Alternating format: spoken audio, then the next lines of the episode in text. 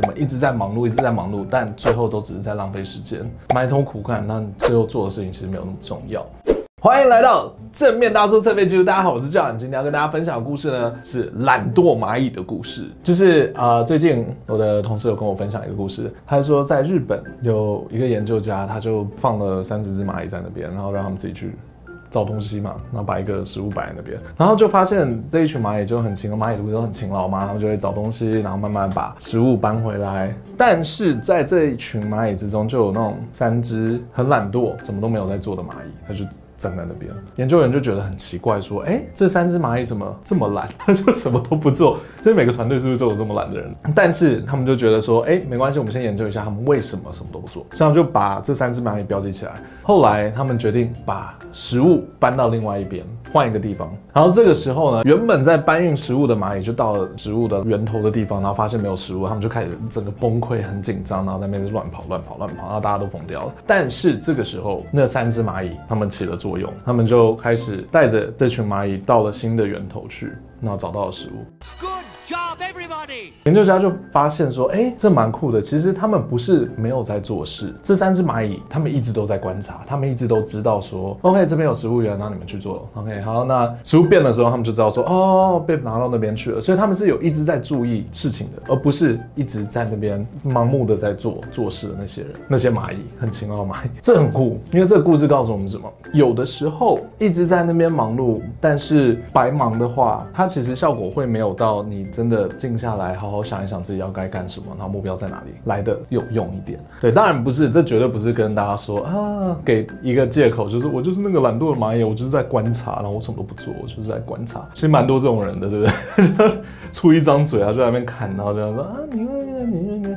然后自己什么都不做，完全不是要提倡做这种人，而是要提倡说，其实很多时候我们是需要静下来观察一下自己在做的事情有没有在做对的事情，还是我们有可能有些时候我们一直在忙碌，一直在忙碌，但最后都只是在浪费时间，埋头苦干，但最后做的事情其实没有那么重要。这个就会带到比较接近工作，但但其实一般的时候，我们在人生中其实有很多时候都会碰到类似的状况。比如说，除了工作以外，像说我们在健身，如果你没有在做对的健身，对你身体有用的话，你其实也是白忙了。你每天可能健身五个小时都没有到你平常做对的运动做一个小时好，而且有可能健身太久了也会伤害到你自己的身体。或者是我们一直在用错误的方式去练习唱歌，然后发音没有很标准，然后用错误的只用喉咙的话，也可能会伤到自己。很多事情其实都是相关的，重点是什么？重点其实就是我们要训练自己怎么找重点。除了懒惰蚂蚁的故事之外呢，要给大家一些建议，就是找重点的建议。因为其实在我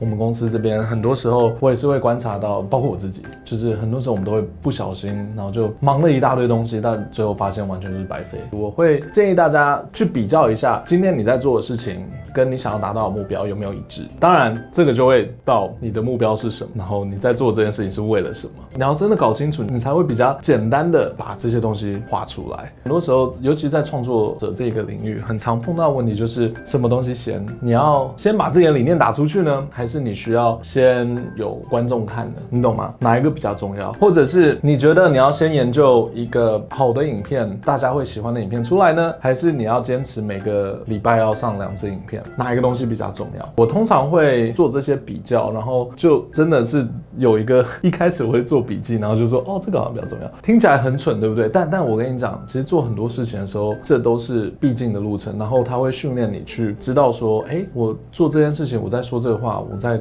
做这个时候，这个才是重点哎。因为很多时候我们真的会被会被拉着走。我们之前就有碰过，像说今天我们做影片，或者是呃，今天我们写一个文章好了，我们写文章写出去，我是为了要达到我每天上二十篇文章的这个目标呢，还是我的文章其实是要更多人看，我们才会赚钱？你觉得哪一个才是重点？但在当下，如果你真的编辑的话，你其实可能会搞不懂。你可能会觉得说啊，John，你跟我讲的就是我每天就是写这十篇文章而已啊，那那个数字没什么重要。但其实不是，重点是那个数字才是重要，因为那个那个东西才是我们赚的钱。如果今天有一个文章或是一篇影片，它可以赚三万块薪水，你是不是做一支就好了？可是你要做得到啊。对，但很多人可能是说啊，那我做十支啦，那为什么没有三万块？我本来就应该拿三万块。可是那十支没有卖的话，就没有办法。那重点是什么？重点就是。要把东西做得好，会比做到了很多个还要好，对啊，是没错。其实，在商务业、商界，尤其是在工作的领域，很多时候会碰到这样的事情，就是你要把你的东西做到你想要的样子，还是你要做到客人想要的样子才会买？对，哪一个才是重点？通常，通常我都会去这样子比较，就说，哎，说不定你们你们的客户要的是要卖他们的东西，而不是影片的长度哦。对，因为有的时候真的会被搞错，就是完全不怪大家，就是。我们自己很常做事情的时候会不小心被带错，可能我们要置一支置入影片，我们为了要达到他们要求的就一百二十秒的置入画面，然后我们可能就一直在想破脑筋要怎么加强这个啊，让它变得好听啊。但其实说到最后，客人要的可能就只是，哎，我我想要人家知道我的品牌，或者是我想要卖出更多我们的产品，我觉得不错。哪一个才是重点？你要达到那个数字呢，还是你要卖出更多东西？我觉得多想想是好事啊，多想想你自己现在在做的事情是什么。你今天在工作。你想要的是赚钱呢，还是你只是想要做到赶快下班回家？你想要的是要帮助人呢？你想要的是看起来好像有在做事呢，还是你想要真的在做事？其实这些都是很多我们可以去思考一下的东西。这其实是听到懒惰蚂蚁故事之后的一些启发，就是我们很多很多时候，说不定我们真的可以静下来，好好想一想我们在做什么。当然不是在提倡说你不要做事，在那边指挥。我觉得不要做事在那边指。挥的前提下，你要很多的经验，而且你真的知道他们在干嘛，你真的有做过。有一些人，我们之前碰到，就是他觉得他知道这些东西怎么做了，所以他就开始在那边指挥。这个真的不，我是不推荐了。我就觉得真的有做过，真的知道怎么做，真的知道他们在干嘛的时候，你可以，你可以这样做没关系，而且你真的可以帮得了他们。但如果只是命令人家去做事情那种，就。不推荐，对，这也不是懒惰蚂蚁想跟我们讲的事情。懒惰蚂蚁想跟我们讲的事情就是不做事没有关系，要观察，然后要观，因为每个人不一样，有些人是出力，有的人就是出出他的脑力，只是大家都是很努力的。有的时候静下来想一想，我们现在在做的事情是什么？真正重要的事情是什么？这个很重要，这真的很重要。我们在做的事情有没有是白费的？有没有可能我们今天在上班的时候，有一半的时间都只是在假装很忙而已？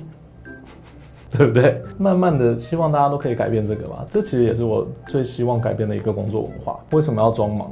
不忙就不忙，为什么不能休息？忙的时候我们就一起忙就好了，对不对？如果你是老板或者是主管的话，也可以听进去这些话。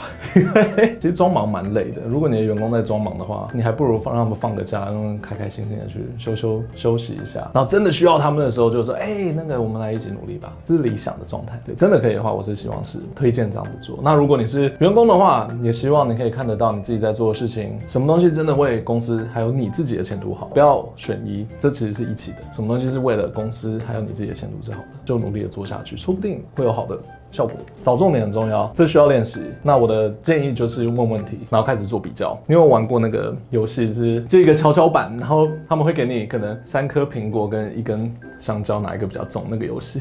然后如果如果香蕉比较重，那他那换一只猴子来呢？那猴子应该比较重。就是那种很奇怪的那个小游戏啊。对，我我可以跟大家讲说，我在找重点的时候，我的大脑基本上是在经历这种游戏，就是哪一个东西比较重要，然后我就会去找找找。哦，好像最重要是这个东西。差不多是这样，也希望大家就是不要白忙，不要一直装忙，在该忙的时候就忙，这样才不会太累。因为我知道现代人最流行就是太累，所以大家都真的太累了。能够休息的话就休息。如果我们只要做到重点的话，其实是非常好的一件事情。但这需要练习，所以希望大家都可以找到重点，然后找到自己快乐的人生，过得舒舒服服的。OK，好了，有什么问题欢迎留言跟我一起讨论。那我们下次再见喽，拜拜。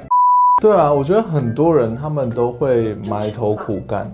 我好像花一百个小时，我就会变得最强。因为上一代真的是这样，上一代我们的上一代那个时候世界开发的还没有那么那么好，所以他们真的只要花时间就可以，花时间等于钱。对，你只要花时间，你就是钱。他们升职也是，你只要在那边干个十年，就你就会变老板。但可是现在现在这个时代完全不是这样了。我我觉得很好笑，因为我之前在读那个。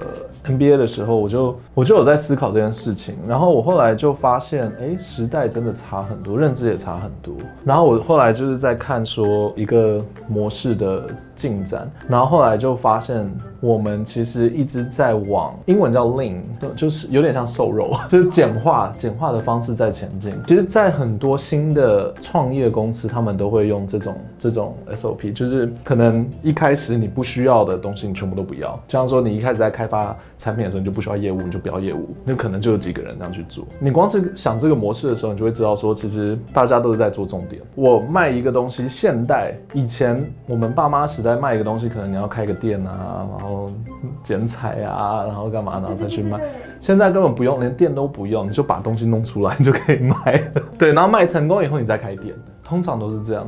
对，就是先后顺序有差。而且国外，我觉得国外美国那边做最好的事情，就是他们很注重每一个人的学习跟成长，然后不喜欢投机取巧。我觉得这是这是最大，我在那边学到最大的差别就是，像在亚洲长大的朋友，我跟我表哥表表妹他们聊天的时候，我就会知道说，其实很多，尤其是像台湾这种很注重考试的地方，他们都会只去背答案，然后不去不去知道那个为什么。国外学习东西，他比较注重那个为什么。回想起来，我在国外上课的时候，我才发现有一点很酷，就是我们以前很多时候都会，他们他们你考试。错的时候，如果你有跟他解释你的想法是什么，为什么会有这样子的答案，就有点像算数学题的时候，你有把公式都写下来，他们基本上他最后的答案的分数不会扣那么多，他反而是你你的想法那些都是对的话，他就给你很多分数，那就让你会知道说哦，中间的那个为什么其实蛮重要的，因为你没有写为什么，你直接写答案的话，其实也会扣分。